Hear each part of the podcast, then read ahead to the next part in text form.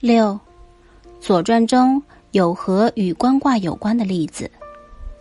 在占卜中，封地官卦代表着仰望，是德行中正、使人敬仰的卦象。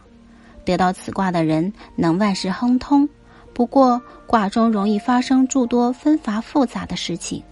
如果心能保持镇定，做事正直，就能获得意外的援助，成就事业。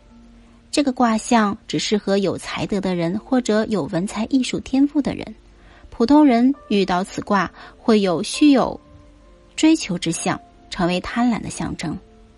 《左传》中记载了一则与封地官卦有关的例子：陈立公得儿子敬重的时候，让史官占算，结果得到了官卦，六四爻为动爻。于是史官说。这个孩子将来必定大有作为，即使不在本国，也会在他国得志；即使不是他本人，他的子孙也会有所成就。后来，陈国灭亡，敬重逃到了齐国，后被重用，封为大臣，在齐国有很大的权势。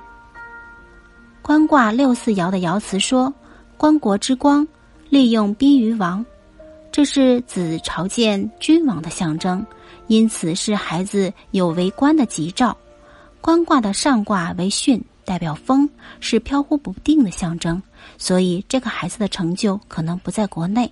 官字本来有等待之意，所以可能会应验在他的子孙后代身上。